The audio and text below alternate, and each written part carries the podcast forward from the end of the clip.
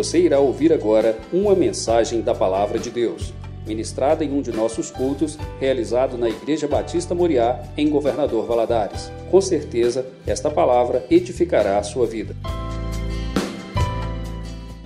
A paz do Senhor Jesus, amém. Graças a Deus por estarmos na sua casa, para exaltarmos o seu santo nome. Reconhecemos que Ele é o nosso Deus, o nosso Pai, o nosso amigo. Nessa manhã, antes de iniciarmos aqui o nosso estudo, adolescentes, vocês estão liberados. Deus abençoe o estudo de vocês nessa manhã. Classe de discipulado também está liberada. Apenas hoje, eventualmente, não teremos a classe de novos membros. Glória a Deus.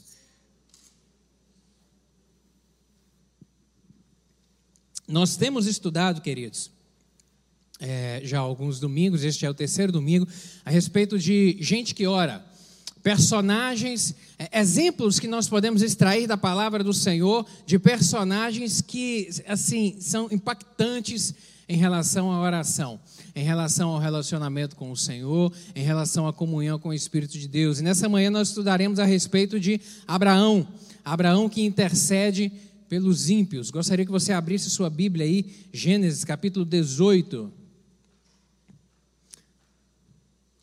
Gênesis capítulo 18. Eu vou te convidar a ficar de pé em reverência a essa santa palavra. Gênesis capítulo 18. Diz assim a palavra do Senhor: Depois apareceu-lhe o Senhor nos carvalhais de Manre.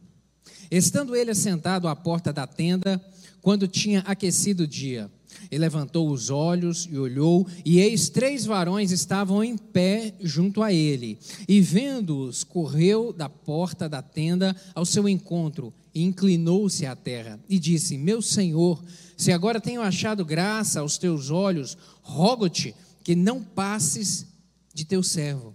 Traga-se agora um pouco de água e lavai os vossos pés e recostai-vos debaixo desta árvore. E trarei um bocado de pão para que esforceis o vosso coração. Depois passareis adiante, porquanto por isso chegaste até vosso servo. E disseram: Assim faze como tens dito.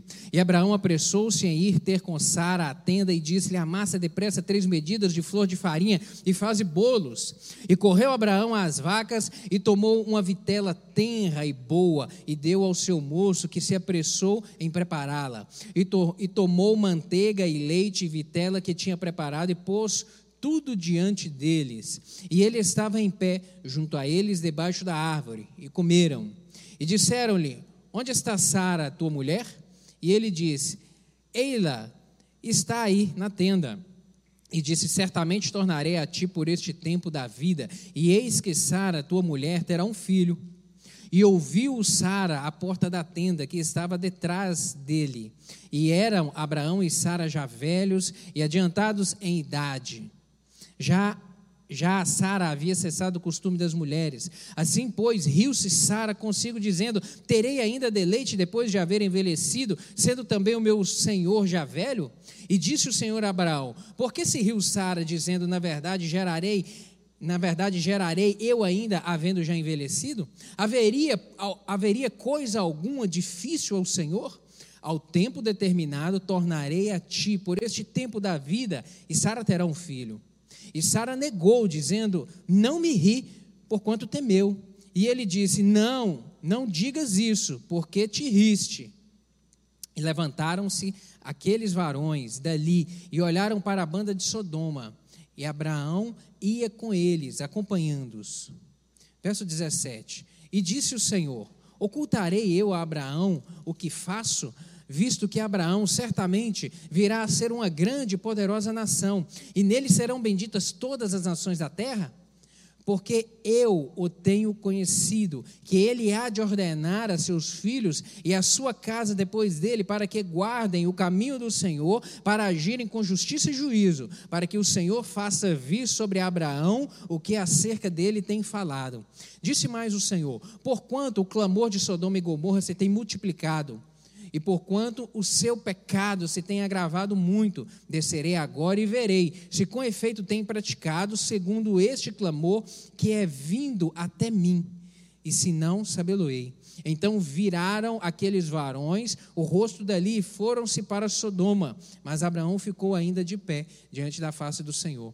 E chegou-se Abraão, dizendo: Destruirás também o justo com o ímpio? Se porventura houver cinquenta justos na cidade, destruí-la-ás também, e não pouparás o lugar por causa dos cinquenta justos que estão dentro dela? Logo, Longe de ti que faças tal coisa, que mates o justo com o ímpio, que o justo seja como o ímpio, longe de ti seja. Não faria justiça o juiz de toda a terra? Então disse o Senhor: Se eu em Sodoma achar cinquenta justos dentro da cidade, pouparei todo lugar por amor deles. E respondeu Abraão, dizendo: Eis que agora me atrevi a falar ao Senhor, ainda que sou pó e cinza. Se porventura faltarem de cinquenta justos cinco, destruirás por aqueles cinco toda a cidade? E disse: Não a destruirei, se eu achar ali quarenta e cinco. E continuou ainda a falar-lhe, e disse: Se porventura acharem ali quarenta. E disse: Não o farei, por amor dos quarenta. Disse mais: Ora, não se ire o Senhor, se eu ainda falar. Se porventura se acharem ali trinta, e disse: Não farei se achar trinta. E disse: Eis que agora me atrevi a falar ao Senhor. Se porventura se acharem ali vinte. E disse: Não a destruirei por amor dos vinte. Disse mais: Ora, não se ire o Senhor, que ainda só, ainda esta vez falo. Se porventura se acharem ali dez. E disse: Não a destruirei por amor dos dez. E foi-se o Senhor quando acabou de falar a Abraão. E Abraão tornou ao seu lugar. Feche seus olhos. Espírito Santo, lhe pedimos que o Senhor aplique essa palavra ao nosso coração. Fale conosco nessa manhã, em nome de Jesus. O Senhor já foi introduzido neste lugar, o Senhor é bem-vindo aqui. Eu lhe peço que o Senhor me dê graça para transmitir essa mensagem. Eu preciso do Senhor, unge as minhas palavras e a minha mente. Eu lhe peço que essas palavras entrem, meu Deus, no coração dos meus irmãos, que o teu Espírito Santo comunique de uma maneira pessoal ao coração de cada um nessa manhã. É o que eu lhe peço em nome de Jesus. Amém. Amém. Pode se sentar, meu querido. Abraão intercede pelos ímpios. Quando nós estudamos a vida de personagens, Jó, Abraão, Moisés, Jeremias, inúmeros outros personagens bíblicos, nós temos, nós podemos extrair da vida deles muitos exemplos para nós, muitos ensinamentos, assim, exemplos, estímulos, advertência, incentivo a respeito da nossa forma de conduta cristã, a respeito da forma de nos portarmos, a respeito da forma de adorarmos ao Senhor, a respeito do compromisso que devemos ter com o Senhor.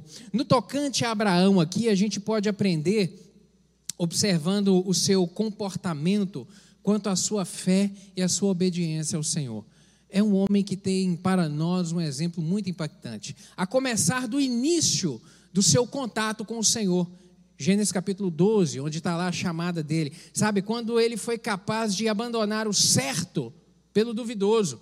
O certo, que era a cidade onde ele morava, a cidade que ele tinha um conforto, que ele já estava adaptado, que ele já estava ali tudo encaixado, tudo ordenado na sua vida, na sua rotina, e ele, de uma maneira humilde, mas consciente e convicto, decidiu abrir mão disso tudo para cumprir uma palavra que Deus havia dado a ele. Sai da tua terra, da tua parentela e vai para um lugar que eu ainda vou te mostrar. Olha só que tamanha fé, que exemplo disso para a gente, que exemplo. E nós vemos que ele não titubeou, ele deixou e ele seguiu. E ele seguiu. Nós vemos também o exemplo na vida dele quando ele teve que abdicar do que parecia que era o melhor parecia que era o melhor, quando ele deu o direito a Ló de escolher para qual caminho eles iriam.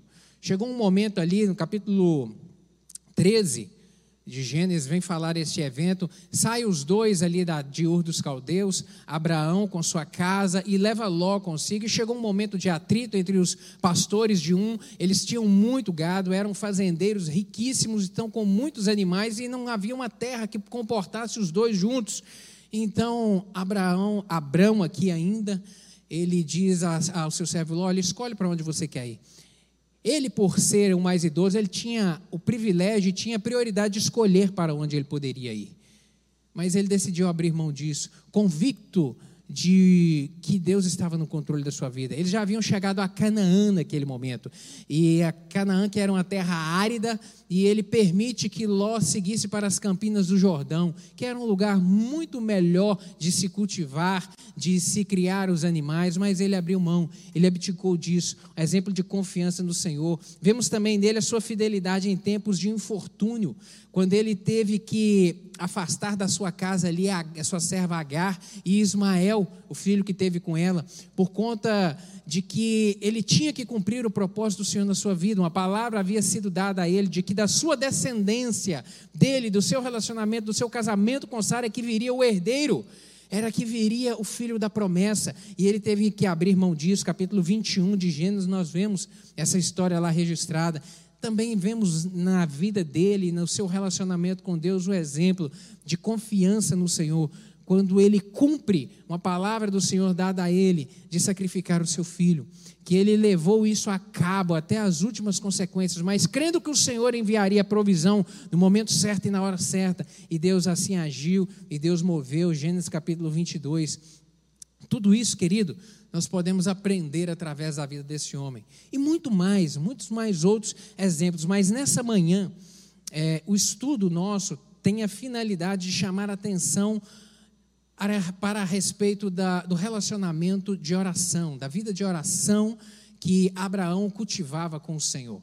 Esse é o propósito da nossa, do nosso estudo nessa manhã. A sua vida de oração, a qual conduziu ali o seu relacionamento com Deus. Abraão foi gente como nós gente como a gente, não se esqueça disso, gente como nós, mas também um, e foi um grande exemplo de gente que orava, de gente que procurava o Senhor e que tinha proximidade de relacionamento com o Senhor. Oração, o que é oração? O dicionário fala que oração trata-se de um ato no qual o homem procura manter uma ligação com Deus através da súplica, das ações de graças, do louvor, da adoração e entre outros propósitos. Oração é a forma de relacionarmos, é nos achegarmos ao Senhor, é, é, é, a forma que temos de abrir os nossos lábios e declarar para Deus tudo o que estamos pensando, sentindo, ansiando, desejando, sonhando. Diálogo, diálogo. É a forma de relacionarmos com o Senhor através do diálogo, é a forma que abrimos os nossos lábios e realmente falamos com Ele. E, e, o estudo nessa manhã traz para a gente dois questionamentos que eu gostaria de fazê-los nessa manhã. Primeiro deles, se estamos dispostos, como Abraão, a ouvir a voz de Deus, tanto quanto desejamos que Ele ouça os nossos pedidos. Você está disposto a ouvir a voz de Deus o tanto quanto você deseja que Ele ouça os seus pedidos? É esse um questionamento que o estudo traz para a gente. Um outro é que se intercedemos com determinação em favor do perdido. Você ora por aqueles que ainda não conhecem o Senhor, por aqueles que ainda não tiveram experiência com o Senhor, aqueles que ainda não entregaram o coração a Jesus Cristo. Você ora de maneira intensa, tanto quanto você ora para que Deus abra uma porta, opere um milagre na sua vida? Esse é um questionamento que o estudo vai trazer para nós essa manhã. E em nome de Jesus, eu desejo que o Espírito Santo fale de uma maneira pessoal aí no seu coração, para te despertar para algumas coisas que ele despertou comigo enquanto eu estava meditando e estudando isso aqui. O primeiro ponto dessa aula vai dizer a respeito de hospedando o Senhor. Nós vemos aqui no início desse capítulo 18 uma visita, uma visita do Senhor à casa de Abrão. O episódio registrado aqui neste texto, ele ocorreu logo depois da aparição do Senhor a Abrão, mudando o seu nome. No capítulo 17, se você voltar uma folha aí na sua Bíblia, você vai ver logo o título: Deus muda o nome de Abrão. O nome dele era Abrão e Deus mudou o seu nome para Abraão porque fez a ele uma promessa de que ele seria pai de muitas nações. Um homem que tinha era casado com uma esposa estéril, que era incapaz de ter filhos e que já era idoso, como ele seria pai de multidões, pai de muitas nações. Mas Deus assume esse compromisso com ele, que começou lá no capítulo 12, o Senhor vem renovando esse compromisso até o 17, onde ocorreu esse evento marcante de modificar o nome. E modificar o nome não era algo simples. O nome tinha um, ele tem um valor para o judeu de uma importância imensa. Às vezes, na nossa cultura aqui, nós não temos o hábito de valorizar tanto o nome, dar tanta importância ao, ao nome, mas em outras culturas é diferente da nossa. O valor do nome é de, uma, de um significado muito expressivo para a vida da pessoa. Abraão já estava aqui com 99 anos de idade. E por que sabemos disso? Porque com 100 anos é que Isaac nasceu. Então, o, o anjo disse aqui que no ano seguinte a criança nasceria. Então, já estava aqui com 99 anos de idade. Entre os habitantes do deserto, aqui no Antigo Oriente, é, o hospedar, o receber, o hospedar é, visitantes era algo de uma extrema nobreza, de uma importância muito grande. O contexto cultural aqui era esse, de se dar um valor muito importante ao hospedar e ao hospedar bem, não hospedar de qualquer maneira o viajante. E nós vemos em outras passagens da Bíblia, também aqui em Gênesis e em Juízes, essa questão da hospitalidade sendo exercida com, de uma forma muito, com muita dedicação, com muito cuidado e com muito zelo, porque culturalmente isso era um ato de uma importância muito grande. A fama, o caráter da pessoa eram demonstrados também pela forma como ele hospedava os visitantes. A ocasião ela se tornou aqui muito especial com a chegada desses três viajantes, desses três visitantes.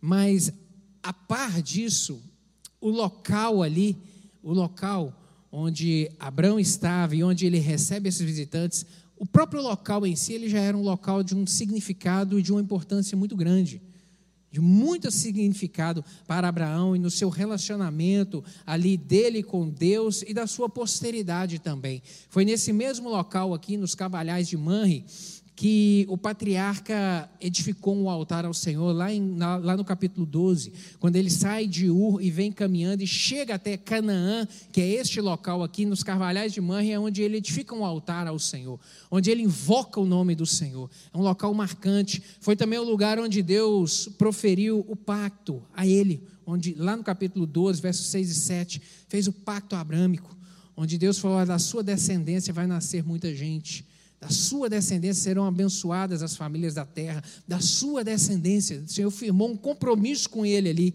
Foi também neste lugar que, anos mais tarde, Jacó enterrou os seus ídolos, assumindo um posicionamento de firmeza com o Senhor. Anos também, bem, muitos anos depois, foi nesse mesmo local aqui que foram renovadas, que, foi, que foram renovadas as promessas, foram ditas é, as palavras, as bem-aventuranças e as maldições ao povo de Israel, quando eles saem ali do Egito e chegam à terra de Canaã. Foi também neste local aqui que essas bem-aventuranças, essas maldições foram reafirmadas. É um local muito expressivo, muito significativo. Mas voltando aqui para esses visitantes. Quem eram esses três visitantes que apareceram ali? Quem eram? Eram anjos? Quem eram? Há algumas interpretações bíblicas a respeito disso, mas o texto, pela forma como ele é redigido, ele nos deixa transparecer e traz para a gente uma convicção muito clara a respeito desses personagens aqui. Um deles aqui era o Senhor. Um deles. Verso 1 aí, mantenha sua Bíblia aberta. Depois apareceu-lhe quem está aí na sua Bíblia? Apareceu-lhe o Senhor. O Senhor está escrito em letra minúscula ou maiúscula? Maiúscula. Significa o quê? Que isso é um nome próprio. Isso é um nome próprio. O Senhor apareceu, o Logos, o Verbo, o Verbo que lá em João capítulo 1 vem dizer que, que ele foi encarnado e veio à terra na forma de gente, lá no Novo Testamento, o Senhor apareceu aqui. O Senhor, o Logos, o Verbo. E ele estava, não estava sozinho, ele veio aqui junto, na companhia de outros dois anjos próprio Senhor Jesus apareceu a Abraão. Apareceu a Abraão. O texto revela de uma forma é, é, extraordinária essa aparição e também a forma como Abraão os recebe, como Abraão os trata. Possivelmente ele teve naquele momento discernimento de quem é que estava ali com ele.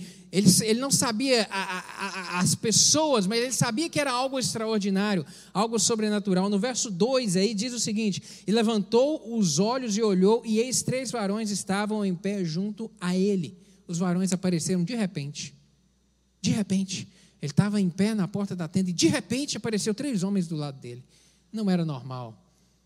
Não era normal, foi surpreendente. E ele logo reconheceu que eram seres que não eram, que, que era, que algo sobrenatural estava acontecendo, que ele se aproxima e se prostra, e se prostra diante deles. Abraão realmente percebeu que era o Senhor, era o Senhor, que era a manifestação do Senhor ali com ele. Abraão foi ricamente abençoado por essa visita, né? Ricamente abençoado. Quanto que essa visita abençoou a ele, a sua casa. E quando Deus visita a nossa casa é tão extraordinário. É tão gostoso, é tão marcante quando o Senhor visita a nossa casa. Sabe, querido, quando Deus visita a nossa casa, é, é, as promessas são renovadas. Aquelas palavras que o Senhor disse a nós, ou tem dito, quando Ele chega à nossa casa, isso tudo é renovado. Além de recebermos promessas, as promessas já ditas, elas são renovadas, são fortalecidas. Quando o Senhor chega quando o Senhor visita a nossa casa, a esperança em relação à vitória, a esperança em relação ao amanhã, ela é realmente fortalecida, porque no Senhor nós temos a esperança da vitória, no Senhor nós temos a convicção de que Ele trabalha por nós, Ele peleja por nós. Quando o Senhor visita a nossa casa, querido, milagres acontecem, amém? Quando o Senhor visita a nossa casa, milagres acontecem. Como é gostoso receber a visita do Senhor, como é gostoso invocar o nome do Senhor, como é gostoso termos a, a, a convicção de que Ele tem a liberdade dentro da nossa casa de estar e de permanecer ali. E eu quero abrir um parênteses para poder te chamar a atenção a isso. Seja receptivo à presença de Deus na sua casa. Seja receptivo à presença de Deus na sua casa. Eu gosto de dizer que Deus é extremamente educado, ao contrário do diabo. Ele é extremamente educado por quê? Porque ele só entra onde ele é convidado. E ele fala isso de uma maneira muito clara lá em Apocalipse: Eis que estou à porta e bato. Se alguém abrir, eu entrarei, cearei com ele e ele comigo. Significa o que também? Se não abrir, eu não entrarei. O diabo, ao contrário, Jesus Cristo lá nos evangelhos o compara ao ladrão. O ladrão pede licença para entrar na casa? Não. O ladrão, ele invade, ele invade, ele pula, ele quebra a porta. Não, o Senhor Jesus não faz isso. A presença do Senhor não é assim. Deus não nos trata assim. Deus é um Deus que te respeita na sua intimidade e na sua individualidade. Convide a Ele, abra a porta, abra a porta, seja receptivo à presença do Senhor na sua casa, querido. Convide, onde Deus é bem tratado ele manifesta mais. Onde Deus é bem tratado, ele manifesta mais. E nós vemos é, é, experiências de registro na Bíblia a respeito disso. Lá em 2 Samuel, capítulo 6, abra sua Bíblia, por favor. 2 Samuel, capítulo 6, verso 11, versos 11 e 12, tem uma experiência ali, um fato que aconteceu ali, que revela isso de uma maneira muito clara, que onde Deus é bem tratado, ele se manifesta mais.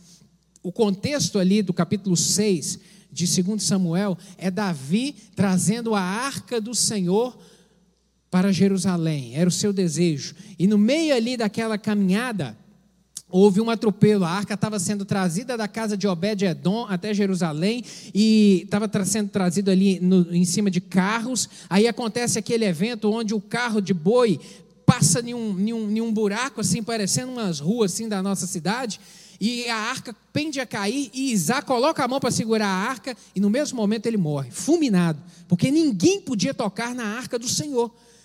E naquele momento ocorre um clamor ali em Davi, uma consternação em todos, e a viagem é interrompida, aquele traslado para. E eles olham para o lado, o lugar mais próximo, a casa de Obed-Edom. E Davi fala: vamos deixar a arca na casa de Obed-Edom. E eles chegam à casa de Obed-Edom e deixam a arca lá. E aí chegamos aqui nesse momento, verso 11: E ficou a arca do Senhor em casa de Obed-edom, o geteu, três meses, e o Senhor o abençoou e toda a sua casa. Então avisaram a Davi, dizendo: O Senhor abençoou a casa de Obed-edom e tudo quanto tem, por amor da arca de Deus. Foi, pois, Davi, e com alegria fez subir a casa, fez subir a arca de Deus da casa de Obed-edom à cidade de Davi. Três meses a arca permaneceu na casa de Obed-edom e correu entre a vizinhança e chegou até lá o palácio, até a casa de Davi, que olha, Deus tem feito maravilhas na casa de Obed-edom, porque a arca, porque a presença do Senhor está lá. E aí você fala assim, pastor, mas por que você está dizendo isso? E aonde ela estava anteriormente? Ela ficou na casa de Abinadab, 20 anos. 20 anos ela permaneceu na casa de Abinadab. Nós não temos registro na Bíblia de mover extraordinário de Deus na casa de Abinadab, mas três meses na casa de Obed-Edom, a vizinhança inteira ficou sabendo das bênçãos e do mover de Deus, querido.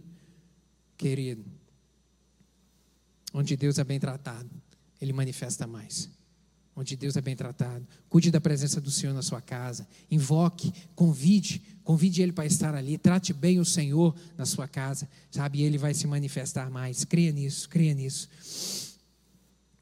Nosso objetivo, se o nosso objetivo fosse somente nós falarmos a respeito de hospitalidade, é, a, até aqui esse texto na vida de, esse exemplo de Abraão, traria, nós já teríamos muito a aprender a respeito de, da hospitalidade.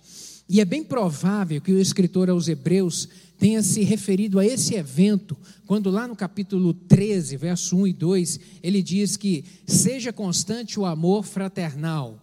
Não negligencieis a hospitalidade, pois alguns praticando-a sem o saber acolheram anjos. Talvez seja se referindo a este evento aqui do pai Abraão, que o escritor aos Hebreus tenha registrado isso. Tenha cuidado em relação à hospitalidade, porque alguns hospedaram até anjos, até anjos do Senhor. Mas a experiência, mas essa experiência também nos revela muita coisa sobre a comunhão com Deus, sobre o relacionamento, sobre os momentos de, de oração. Uma delas é que nós vemos aqui sobre hospitalidade e qual a conexão entre hospitalidade e oração, pastor? O que, que tem a ver o receber bem, o tratar bem o outro em relação ao meu relacionamento de oração com Deus? Tem tudo a ver, absolutamente tudo a ver, porque a nossa relação vertical com Deus, os nossos momentos de oração, ele depende em parte da qualidade do nosso relacionamento com o próximo. Depende muito da forma como nós relacionamos com aqueles que estão ao nosso lado. A palavra do Senhor nos fala isso de uma maneira muito clara. Provérbios capítulo 21, verso 3, o sábio Salomão vai dizer: O que tapa o ouvido ao clamor do pobre também clamará e não será ouvido. O que tapa o ouvido, o que ignora o clamor, a necessidade do pobre, do aflito, aquele que precisa do pão, aquele que ignora, que passa por cima, que, que, que, que o despreza, a palavra do Senhor vem dizer também que ele será desprezado. Não, o Senhor não ouvirá o seu clamor. 1 Pedro, capítulo 3, verso 7, o apóstolo vai dizer o seguinte: Maridos, vós igualmente vivei a vida comum do lar, com discernimento e tendo consideração para com a vossa mulher como parte mais frágil, tratai-a com dignidade, porque sois juntamente herdeiros da mesma graça de vida, para que não sejam interrompidas as vossas orações. Olha que advertência séria do apóstolo Pedro. Maridos, tratai com dignidade a esposa. Olhai para ela como vaso mais fraco, frágil, e realmente é assim. E uma coisa que, e uma coisa maligna desse movimento chamado feminismo é tentar é, desconstruir essa visão bíblica a respeito do valor da mulher e da posição do homem em relação a isso. Mulher, você tem um valor extraordinário perante o Senhor extraordinário. Mas só que Deus nos fez diferentes. Nós somos diferentes. A mulher é diferente do homem, tanto na sua constituição física quanto na sua constituição emocional, sentimental. Na fé, somos semelhantes, mas na forma de constituição, Deus decidiu nos fazer diferentes. E qual o problema disso? Nenhum. E Deus, em razão disso, traz ao homem uma responsabilidade ainda maior: marido, cuide dela. Cuide dela. Você tem essa responsabilidade de cuidar com dignidade, de valorizá-la, de amá-la, de cuidar. inclusive para que eu não deixe de ouvir a sua oração. Olha que advertência, que palavra forte do Senhor para mim e para você, marido. Que as nossas orações não sejam impedidas. O trato com a nossa esposa reflete o nosso relacionamento com Deus. Que seriedade é isso? Tiago, capítulo 4, verso 3. Tiago vem dizer: Pedis e não recebeis, porque pedis mal para esbanjardes em vossos prazeres. Tiago está falando a respeito do egoísmo, aquele que quer só para si, que não se importa com o outro, que quer apenas para juntar, enriquecer, encher, mas não se importa em nada em relação a atos de generosidade, não se importa em compartilhar, em ajudar, em estender a mão. Tiago vem dizer: olha, por isso você tem pedido e não tem recebido, porque a bênção do Senhor, ela não é somente para nós, ela é para, ela é para nós transmitirmos. Eu posso receber, eu só posso receber do alto se houver em meus atos a disposição de ofertar de mim mesmo àqueles que estão ao meu redor. Eu só posso receber do alto se eu tiver dentro do meu coração a disposição de doar, de dar de mim mesmo e daquilo que o Senhor tem me agraciado com a vida dos outros, querido. E aí eu te faço uma pergunta: você tem transbordado, regado, abençoado a vida daqueles que estão ao seu redor? Você tem transbordado, regado? O que, é que você tem transmitido para a vida daqueles que estão ao seu redor? O que? Deus vem a nós, querido, com dádivas, mas Ele também nos ordena a ir aos outros, a produzir, a abençoar, a estender a mão, a ser canal de bênção na vida dos outros. A oração é isso, é dar e receber. É dar e receber. Se eu recebo sem merecer, devo dar, inclusive aos que não podem devolver, seja o favor, a amizade, a oração, o benefício material. Se eu recebo sem merecer do Senhor, ou nós fazemos algo para merecer do Senhor, bênção, algum tipo de bênção, nada. A palavra do Senhor diz, o profeta Isaías vem dizer que as nossas justiças, aquilo que consideramos como o que fazemos de melhor perante o Senhor, é como trapo de imundícia. É como trapo de imundícia. Ele nos abençoa pela sua eterna misericórdia, pela sua graça. Examine as suas atitudes, querido. Examine as suas atitudes em relação à riqueza, em relação ao conforto em relação aos atos de generosidade. Atos de generosidade, sabe? Se o foco estiver mais naquilo que você não tem do que naquilo que você tem a agradecer ao Senhor, às vezes precisa de regular algumas coisas aí, precisa de ajustar. É hora de reexaminar as prioridades sabe, colocar o Senhor e a sua obra em primeiro lugar, trazer novamente para o centro. Eu costumo dizer que cada um dá aquilo que tem. Você só pode dar aquilo que você tem. E esse é um princípio baseado na palavra de Jesus Cristo. Lucas capítulo 6, verso 45, o Senhor Jesus vai dizer: Olha, o homem bom, do bom tesouro do coração tira o bem, e o mal do mau tesouro tira o mal, porque a boca fala do que está cheio o coração. Cada um só pode dar aquilo que tem. E aí eu quero te perguntar: o que, que você tem regado na vida das pessoas que estão ao seu redor? O que, que você tem regado? Você tem regado paz ou você tem regado confusão? Você tem sido um promotor de paz ou um agente de confusão na vida das pessoas? De perdão, você tem promovido, você é alguém que rega perdão ou que rega rancor? Que rega amor ou que rega ódio na vida das pessoas? Que rega prosperidade ou rega miséria? Que rega vida ou rega morte na vida das pessoas? O que, é que você tem regado, querido? O que, é que você tem regado? O que, é que você tem compartilhado com os outros? Abraão, aqui nós vemos no seu exemplo que ele ofereceu o que ele tinha de melhor. Abraão não ofereceu o resto para os seus visitantes. Não, o texto bíblico diz de uma maneira muito clara: e Abraão correu às vacas e tomou uma vitela tenra e boa, e deu ao moço e falou: faz um churrasco da melhor picanha que tiver aqui hoje. O melhor churrasco é o que você vai fazer hoje. Ele foi atrás e escolheu. Ele foi e tomou manteiga e leite e vitela que ele tinha preparado. Não foi o que havia de resto, foi o que havia de melhor. É o que ele decidiu compartilhar com aqueles que estavam ao seu redor. O que, que você tem compartilhado? É o seu melhor. Promova sempre o melhor, querido. Esse é um desafio para mim e para você, promover sempre o melhor na vida dos outros. O segundo momento aqui, nós vemos aqui né, né, nesse estudo sobre ouvir a voz do Senhor com muita atenção. Abraão nos deu aqui uma, Abraão não deu somente uma recepção de primeira linha aqui para os seus visitantes, mas ele também deu atenção. O texto fala de uma maneira muito clara que enquanto eles estavam se banqueteando ali naquela refeição, Abraão permaneceu em pé ao lado, acompanhando o diálogo deles. Abraão não diz aqui se ele conversou, e talvez ele não tenha falado nada, ele só tenha ouvido, só prestado atenção. E o ouvir é uma forma de sabedoria. O ouvir é uma forma de sabedoria. Através do, de, de assimilar o conhecimento, através do ouvir, do dar atenção. Nós vemos em Abraão esse ato aqui, que é um grande exemplo para nós. E assim também, nós devemos dar atenção àquilo que o Senhor tem a falar conosco. Atenção. Atenção à voz do Senhor, atenção àquilo que Ele tem ministrado ao nosso coração. Você tem prestado atenção, você tem dado atenção a Deus? Ou você só dá atenção ao, ao momento de petição? Ou você tem dado atenção àquilo que Ele tem falado? E, e, e, atenção no sentido não somente de ouvir, mas atenção no sentido de ouvir e aplicar na sua vida. É o desafio, é o desafio para mim e para você, darmos a atenção. Aqui estava um homem de fé ouvindo o Senhor conversar com os anjos. Um homem de fé que deu atenção àquela conversa ali.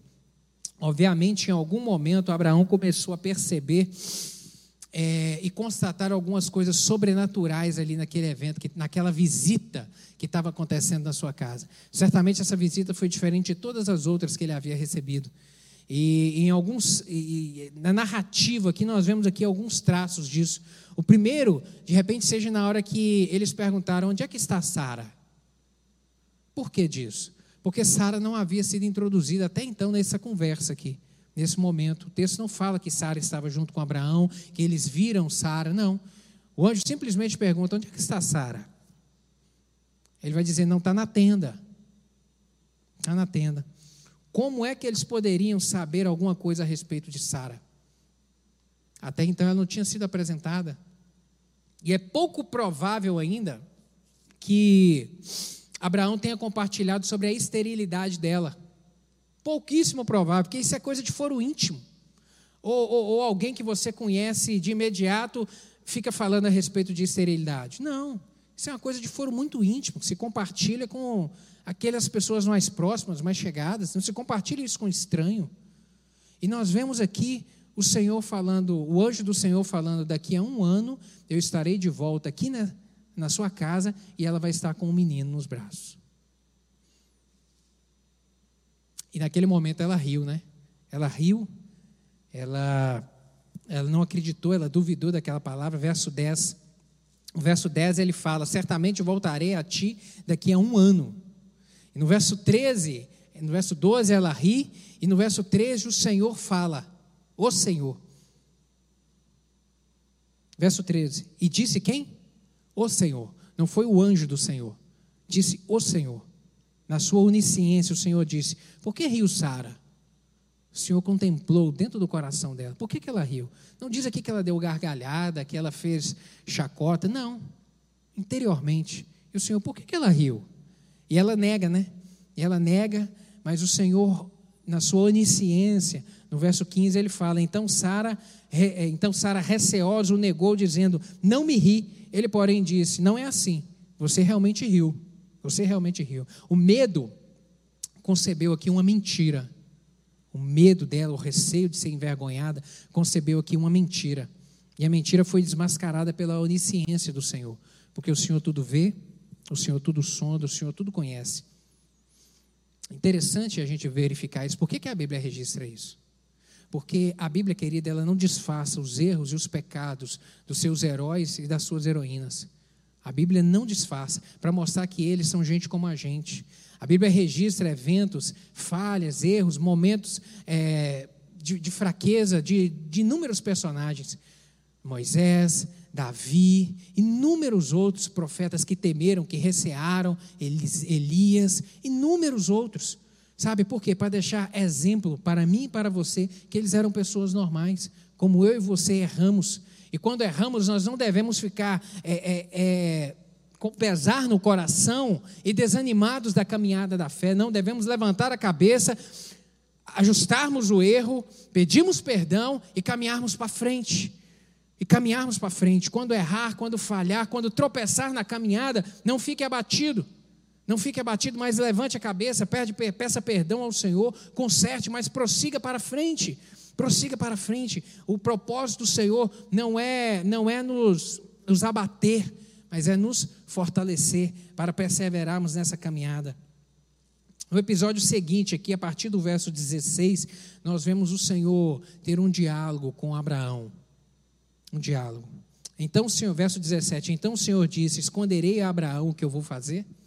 Deus decide, o Senhor decide naquele momento ali colocar as claras a Abraão um dos seus propósitos, compartilhar com ele. Olha, eu vim para poder ver é, o pecado, a má conduta do povo de Sodoma e Gomorra que chegou ao céu perante mim. O mau cheiro do pecado dessas pessoas. Verso, e, e, e, o Senhor decide compartilhar com Abraão, e o Senhor permite que ele interaja com ele. Olha como isso é interessante. Verso 23, verso 23. Abraão aproximou-se dele e disse: Exterminarás o justo com o ímpio? Deus permite, Deus compartilha algo com Abraão e permite que Abraão comece a dialogar com ele ali a respeito daquele fato que o Senhor havia comunicado a ele. Isso, isso, é, é, isso nos lembra esse, esse diálogo aqui de Abraão, com, de, do Senhor com Abraão, isso nos lembra, querido, é que essa amizade ela não foi construída em cima dos méritos de Abraão. Não foi construída porque Abraão era alguém especial, alguém extraordinário, alguém que construiu algo especial para o Senhor. Não, não é por causa disso. Foi Deus, o start aqui desse relacionamento e desse diálogo partiu de quem?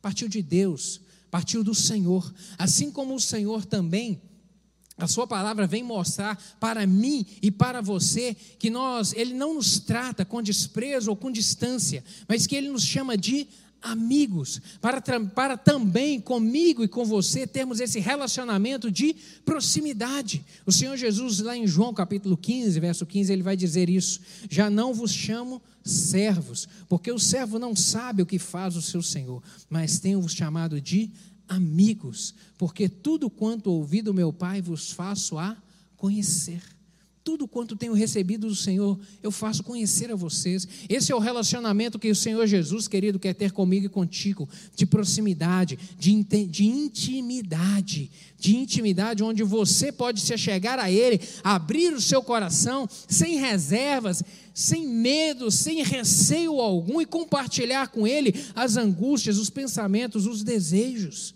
tudo, e deixar que o Senhor fale, trabalhe, relacione com você e construa esse relacionamento de intimidade para que ele seja fortalecido a cada dia mais. Esse é o propósito do Senhor, querido. Para isso, Jesus Cristo veio morrer na cruz do Calvário para redimir o homem que estava morto, condenado ao inferno, para dar a ele uma nova chance, uma nova vida e um agora um relacionamento, uma possibilidade de relacionar novamente com Deus em proximidade. Esse é o propósito do Senhor. Essa é a obra, essa é a obra da redenção.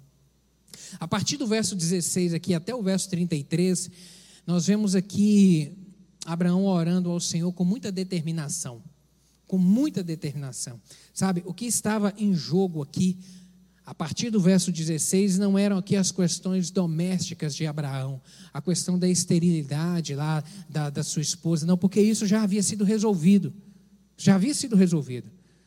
Hoje do Senhor já havia dito a ele: olha, no ano que vem a bênção vai estar aqui. No ano que vem eu vou voltar e a bênção já vai ter acontecido. Deus havia já essa promessa, só para poder te contextualizar. Lá no capítulo 12, quando Deus chama Abraão, ele tinha 75 anos de idade. A criança vai nascer quando ele tem 100 anos de idade. Então, por 25 anos, o Senhor ficou rememorando essa promessa a Abraão o Senhor ficou rememorando, mas aqui no, no capítulo 18, Deus marca a data para a bênção chegar.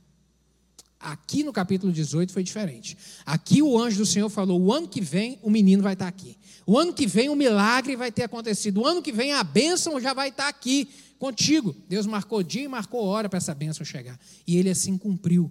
E ele assim cumpriu. Então essa questão já havia sido resolvida. Mas aqui tem um, um, outro evento, a partir do verso 16. está falando a respeito do destino de Sodoma e Gomorra. O destino. O Senhor compartilhou ali com Abraão que iria destruir. E esse evento trágico, esse evento trágico mexeu com Abraão. Por quê? Nós vemos aqui um amor de Abraão pelas pessoas. Abraão ele se importava com aquele povo, não se importava somente com seu sobrinho que estava morando lá, não, não somente, porque nós não vemos aqui em momento nenhum Abraão falando: Olha, Senhor, salva o meu sobrinho e tá bom, salva só o meu sobrinho. Nós não vemos isso aqui, nós vemos um clamor por uma cidade, por um povo, que ele tinha cuidado com aquele povo. Se você voltar os olhos um pouco lá no, verso, no capítulo 14 de Gênesis tem registrado lá uma guerra de quatro reis contra cinco. Cinco reis se levantaram contra quatro. Quando se fala rei aqui, está falando rei de uma cidade. Era cidade, não era reinado como o Império Romano, não. Cada, o, o chefe da cidade ali, a autoridade máxima, ele era chamado de rei. Quatro, se, cinco se levantaram contra quatro e levaram, e tomaram, e subjugaram, e levaram consigo as pessoas e os animais de Sodoma, Gomorra e outras duas cidades, e Ló também foi junto. E nós vemos que Abraão juntou uh, os seus criados e partiu para essa guerra e, e, e, trouxe de volta e salvou a vida daquele povo. Abraão já havia pelejado por esse povo e operado libertação e sido agente de bênção para esse povo, lá no capítulo 14. E aqui no capítulo 18, ele não queria ver a destruição desse povo. E ele começa a clamar ao Senhor: Deus, tem misericórdia. Senhor, se tiver 50 justos lá, o Senhor vai promover a destruição? O Senhor não vai. O Senhor é Deus de justiça e Deus de misericórdia. Ele começa esse diálogo com o Senhor. E o Senhor vem falando: Não, se tiver 50 eu não vou, 40 eu não vou, 30 eu não vou. Nós vemos aqui Abraão tentando evitar essa tragédia tentando evitar essa tragédia, porque ele se importava com as pessoas, se importavam. Alguns teólogos afirmam que temos nesse episódio o mais notável exemplo de oração intercessora na Bíblia.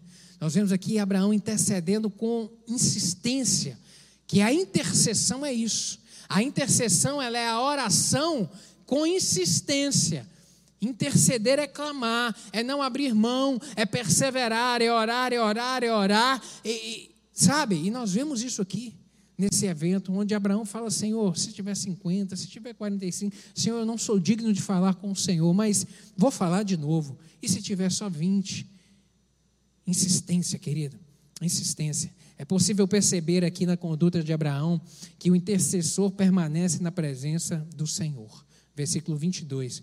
Os anjos saíram e Abraão permaneceu do lado do Senhor e começou a conversar com o Senhor. O, o, o, intercessor, ele permanece, querido. Enquanto os dois anjos saem, Abraão permanece ali. O patriarca permanece na presença do Senhor, pois ele tinha uma causa a defender. E ele abre o seu, a sua boca em clamor. Sabe, não se afaste, querido. Não se afaste da casa de Deus e não se afaste da presença do Senhor. Não se afaste.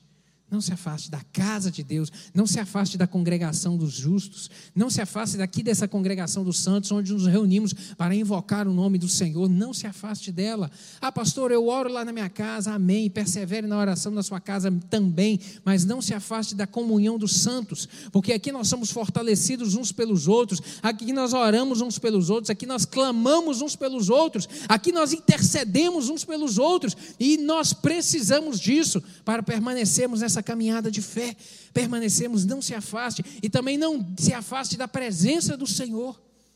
E o que me afasta da presença do Senhor? O profeta Isaías, capítulo 59, verso 1 e 2, ele vem dizer, ele vem dizer de uma maneira muito clara isso. Eis que a mão do Senhor não está encolhida, para que não possa salvar, nem surdo o seu ouvido, para que não possa ouvir, mas as vossas iniquidades fazem separação entre vós e o vosso Deus, e os vossos pecados encobrem o seu rosto de vós, para que não vos ouça.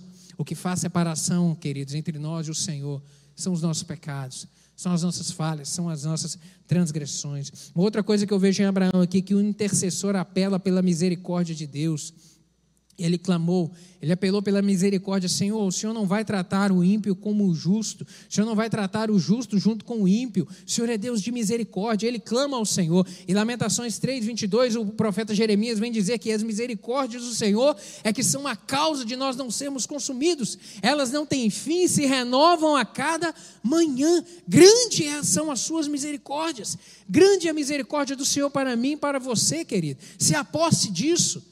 Se aposte disso com convicção no coração, dizendo que o Senhor é Deus de misericórdia. Eu vejo também aqui que o intercessor, o intercessor, ele insiste com Deus. Abraão fez seis pedidos ao Senhor. Seis pedidos. E Deus atendeu aos seis pedidos. Se tiver 50 justos, não vou destruir. 45 também não vou destruir. Ele foi pedindo. E essas seis, essas seis petições, Deus respondeu positivamente a ela. Deus respondeu. Sabe, querido, isso traz para mim e para você o, o, o, ensinamento que a gente deve insistir, perseverar, clamar com insistência perante o Senhor. Esse é o papel do intercessor. O intercessor também ele demonstra ousadia e também humildade. Ousadia e humildade. Abraão não exigiu nada de Deus. Abraão, ele, ele, ele não se colocou ou se posicionou ou, ou declarou palavras de, de, de, de exigir nada do Senhor, não. Ele clamou com humildade, mas ele clamou, ele foi ousado. Porque em momentos aqui ele fala: Olha, Senhor, eu não sou digno, mas deixa, eu vou pedir de novo. Não, mais uma vez eu me ouso a pedir ao Senhor. Ousadia, ousadia, mas também humildade. Essa é a posição que eu e você devemos ter perante o Senhor, querido. Humildade de reconhecer que nós não somos nada. Não somos nada perante o Senhor. Sabe, não somos merecedores de absolutamente nada, mas a Sua misericórdia nos permite chegar a Ele. E aí, com convicção e certeza de que Ele nos ama, nós entramos com confiança ao trono da graça. O escritor aos Hebreus vem dizer isso, capítulo 4, verso 16. Cheguemos, pois, com confiança ao trono da graça, para que possamos alcançar misericórdia e achar graça, a fim de sermos ajudados em tempo a fim de sermos ajudados no momento da necessidade, no momento que necessitarmos da intervenção e do agir do Senhor. Nós vemos aqui também que o intercessor, ele se rende ao propósito divino, porque ele sabe que Deus tem sempre o controle de tudo e a melhor resposta. Ele se rende à soberania do Senhor. Abraão aceitou a decisão do Senhor. Nós vemos aqui, até o verso 32. E disse mais: Ora, não se ire o Senhor, ainda que ainda só esta vez falo. Se porventura se acharem ali dez, e disse: Não a destruirei por amor de dez. E foi-se o Senhor quando Abraão, o quê? O que está escrito na sua Bíblia aí? E foi-se o Senhor quando Abraão acabou de falar. Deus virou as costas para Abraão? Não. Deus ignorou Abraão? Não. Deus falou Abraão: você fica falando aí que eu vou embora daqui. Não. Deus te dá atenção, querido. Deus ouve a sua oração. Deus ouve o seu clamor. Deus ouve cada uma das suas palavras. As suas palavras não são em vãs perante o Senhor, querido. Tenha convicção disso. Quando você abrir os seus lábios, você saiba que Deus está ouvindo a sua oração. Por isso a palavra do Senhor nos diz que nós devemos orar com sabedoria e com entendimento. A gente não deve falar abobrinha, não. A gente não deve jurar pelo céu ou pela terra. A gente não deve. As nossas palavras com o Senhor têm que ser acertadas, porque o Senhor ouve. O Senhor ouve, mas o Senhor tem a soberania, o controle de tudo. E Abraão aceitou essa soberania. Aqui não está registrado que Abraão ficou com raiva de Deus, que Abraão se rebelou contra Deus, que Abraão, a partir desse momento, abandonou o Senhor Deus, porque Deus decidiu não, não, não, não acolher aquilo que ele disse e, de, e, e, e verdadeiramente destruiu Sodoma e Gomorra. Não, querido. Não. Abraão aceitou a soberania do Senhor. A destruição repentina de Sodoma e Gomorra é usada na Bíblia como exemplo do julgamento do Senhor para com os pecadores. É soberania de Deus. Soberania de Deus. Deus tem um controle, Deus é o autor da vida, Deus é aquele que tem um controle do mundo e da história nas suas mãos. Ele tem um controle da sua vida. Quando você receber uma resposta negativa do Senhor, querido, saiba que Ele tem o melhor para você. Não queira insistir para obter ou alcançar aquilo que o Senhor não está disposto a te entregar. creia no Senhor, creia na soberania do Senhor, creia que o Senhor tem o melhor, que o não do Senhor é o melhor para você. Creia que o não do Senhor é o melhor para você. Amém? Você pode dizer amém por isso?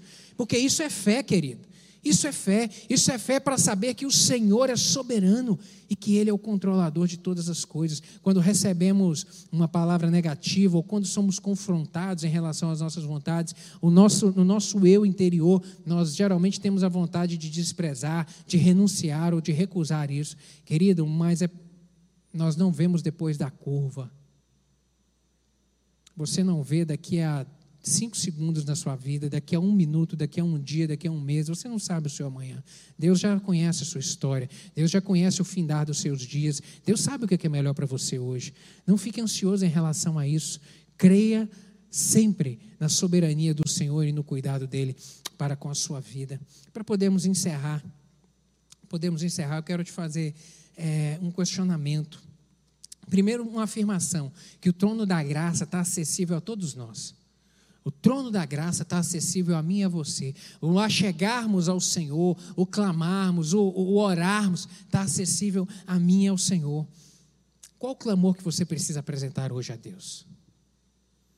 Qual o clamor que você precisa apresentar hoje a Deus? Queria que você ficasse em pé para nós orarmos nessa hora. Que você pensasse nisso. Qual o clamor que você precisa hoje apresentar ao Senhor? O que está doendo? O que, que você precisa de interceder hoje?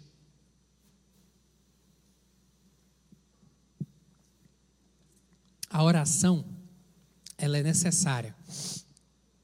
Mas a intercessão, ela é também necessária. E nós devemos aprender a desenvolver atos de intercessão na nossa vida. Intercessão, orar com o propósito certo e perseverar nessa oração. Isso é intercessão. Isso é intercessão. E eu não sei se de repente nessa manhã você tem algo na sua vida que você precisa que o Senhor age, que o Senhor manifeste e que você às vezes tem orado e às vezes tem deixado de orar por conta disso. Eu gostaria que aquilo que o Espírito Santo está trazendo ao seu coração você apresentasse ao Senhor aí e se e assumisse o compromisso de interceder, interceder por vezes, às vezes você tem orado por pessoas que ainda não entregaram a vida a Cristo, mas ora por um tempo e para, tem deixado de orar, tem desistido de clamar. Não abra mão, querido. A palavra do Senhor nessa manhã chama a mim e a você a assumirmos uma posição e uma postura de intercessores. Mostra o valor da intercessão. Deus ouve a sua oração. Deus está, Deus está, Deus está atento ao seu clamor, querido. Por isso, se coloque na posição de realmente um intercessor, de alguém que não abre mão, de alguém que chega com confiança ao trono da graça, que insiste em clamar ao Senhor, insiste em que persevera. Nós, como, nós como povo, nosso país está vivendo um momento muito conturbado, muito conturbado nas autoridades que estão sobre nós, do executivo, do legislativo, do judiciário. E o Senhor tem me incomodado já há alguns dias a assumir uma postura de intercessão em relação às nossas autoridades. A Bíblia nos diz isso. Nós devemos orar por aqueles que estão diante sobre nós, autoridades constituídas. Nós devemos orar. Mas eu gostaria de, de te desafiar a se tornar o intercessor das autoridades que estão sobre nós para clamar ao Senhor que intervenha na vida delas. Sabe, querido, nós queremos viver um, um, tempo de paz no nosso país, mas a responsabilidade de orarmos é nossa, para que o Senhor intervenha e abençoe os nossos governantes, abençoe as nossas autoridades. Essa deve ser uma postura minha e sua todos os dias. Deus abençoe estes homens e mulheres, abençoe. Eu gostaria que, como povo, nessa hora, nós orássemos juntos por esse propósito. Levante suas mãos aí, vamos abençoar a nossa terra. Ore nessa hora, fala, Senhor, em nome de Jesus, eu abençoo a minha terra. Deus, eu quero viver tempos de paz aqui neste lugar. Meu Deus, tempos de liberdade. Eu lhe peço que o Senhor abençoe aquelas autoridades que estão sobre nós. Meu Deus, assim como Abraão se tornou, meu Deus, um intercessor ali em favor de Sodoma e Gomorra. Meu Deus, um povo ímpio. Meu Pai, nós também nesta hora nos colocamos na posição de intercessores. Nós temos os nossos clamores individuais, pessoais. O Senhor conhece aqui a necessidade de cada um, o propósito que cada um tem apresentado ao Senhor. Meu Deus, da sua casa, da sua família. Pai, mas nós, como povo, como brasileiros, nós temos também que nos colocar na posição de intercessores pela nossa nação. E por isso nós levantamos nossa voz e nossas mãos nessa hora para abençoarmos aqueles que estão sobre nós, as autoridades constituídas, seja aqui em Valadares, seja no estado de Minas, seja no Brasil. Meu Deus, abençoe em nome de Jesus. Abençoe o prefeito, abençoe os vereadores, meu Deus, os secretários. Dê graça a esses homens e mulheres, meu Deus, para administrarem bem a nossa cidade. Abençoamos nessa hora o governador Zema. Meu Deus, onde ele estiver, dê graça a esse homem para administrar nosso estado. Ajuda em nome de Jesus, capacite ele. Meu Deus, nós abençoamos nessa hora as autoridades federais. Meu Deus, o presidente Bolsonaro. Meu Deus, nós o abençoamos nessa hora. Meu Deus, nós lhe pedimos que o Senhor levante ao lado dele homens, homens e mulheres capacitados para administrar bem o nosso país. Em nome de Jesus, nós queremos viver um país, ó Deus, em paz, um país abençoado. Nós abençoamos os deputados, os senadores, nós abençoamos os ministros do STF. Meu Deus amado, temos clamado ao Senhor para que o Senhor promova salvação na vida deles. Meu Deus, algumas decisões que têm partido de lá, meu Deus, tem promovido às vezes dissensão, confusão. Meu Deus, às vezes tem sido contra o interesse da nação. Meu Deus, tem misericórdia. Nós oramos nessa hora por salvação. Alcança, meu Deus, muda a história desses homens e mulheres em nome de Jesus. Meu Deus, levanta em nós um povo comprometido a orar e a interceder por essas autoridades. Meu Deus, é só Jesus Cristo que pode promover a bênção, pode promover a mudança mudança, pode promover, meu Deus, um país melhor, meu Deus, e para as mudanças acontecerem, temos que nos posicionar como intercessores, e por isso nós declaramos palavra de bênção sobre eles, meu Deus, serão prósperos, abençoe a casa, a família de cada um, meu Deus, e promova salvação, que Jesus Cristo mude a história deles, meu Deus amado, de cada um, meu Pai, que o nosso país viva tempos de paz, de alegria, meu Deus, de prosperidade, de liberdade para pregar o Evangelho, para irmos ouvimos e vimos, seja a graça do Senhor sobre o nosso povo. Desperta isso em nós, Pai, a cada dia nos posicionarmos na brecha da intercessão, orarmos por aqueles que ainda não conhecem o Senhor, orarmos pela obra do Senhor na face da terra. Meu Deus, oramos nessa hora, nos lembramos dos nossos irmãos lá no Afeganistão. Meu Deus, um país que está sendo atormentado. Meu Deus, tem cristãos lá, tem irmãos nossos de fé lá sendo perseguidos. A igreja do Senhor está lá, alcança, protege, guarda em nome de Jesus. Meu Deus, levanta em nós, meu Deus, desperta em nós essa ousadia para intercedermos pela obra do Senhor. Meu Deus, para intercedermos pelas nossas vidas, pelo nosso povo, pela nossa nação. Dá-nos a tua graça Dá-nos a tua graça, pois dependemos de ti. É assim que eu lhe oro em nome de Jesus. Amém e amém. Deus te abençoe, meu querido.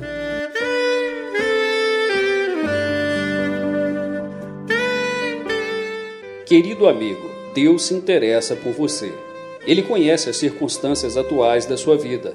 Não hesite em buscá-lo. Em Jeremias 33, versículo 3, ele nos diz: Clama a mim e responder-te-ei, e anunciar-te-ei coisas grandes e ocultas que não sabes. Esperamos que a mensagem ouvida tenha falado ao seu coração e que você e sua família sejam abençoados pelo Senhor Jesus.